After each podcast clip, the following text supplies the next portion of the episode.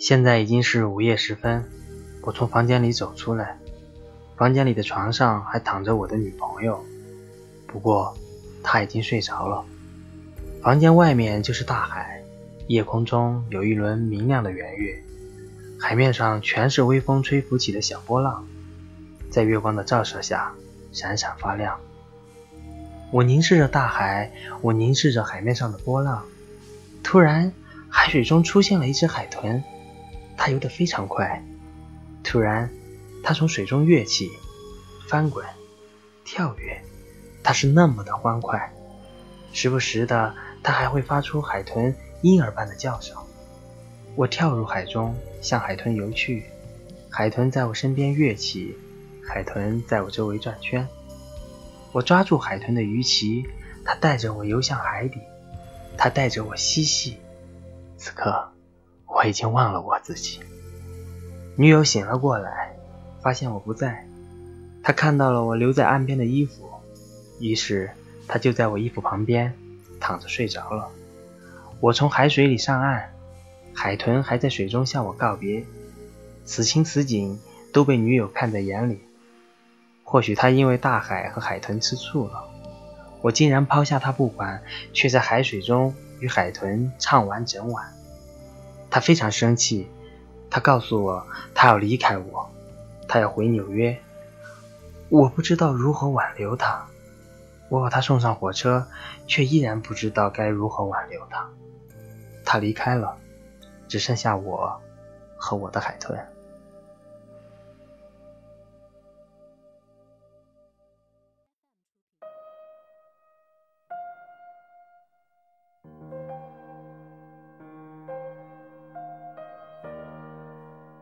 听了我的故事，你一定也很生气。为什么我就不挽留他呢？你想听我解释吗？大家都觉得我看起来很奇怪，行为像个小孩，像是来自另外一个星球，所以你也别把我当成一个普通人。我是知道的，深海中是没有一丝光亮的，就像在宇宙空间里一样，人不能在深海中存活。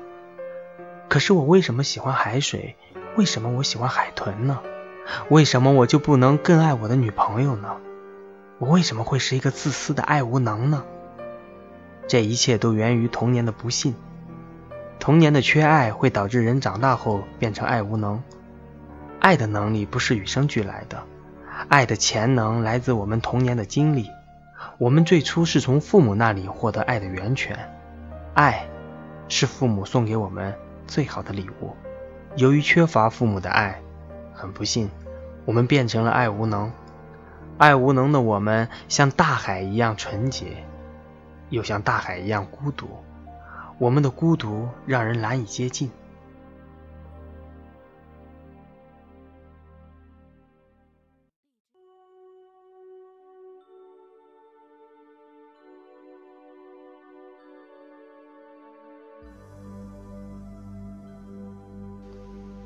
你知道怎样才可以见到美人鱼吗？要游到海底，那里的水更蓝，在那里，蓝天变成了回忆，你就躺在那寂静里，待在那里，决心要为他们而死。只有这样，美人鱼才会出现，他们来问候你，考验你的爱。如果你的爱够真诚，够纯洁，他们就会和你一起。然后把你永远的带走。我是一个孤独的人，我习惯了孤独的生活。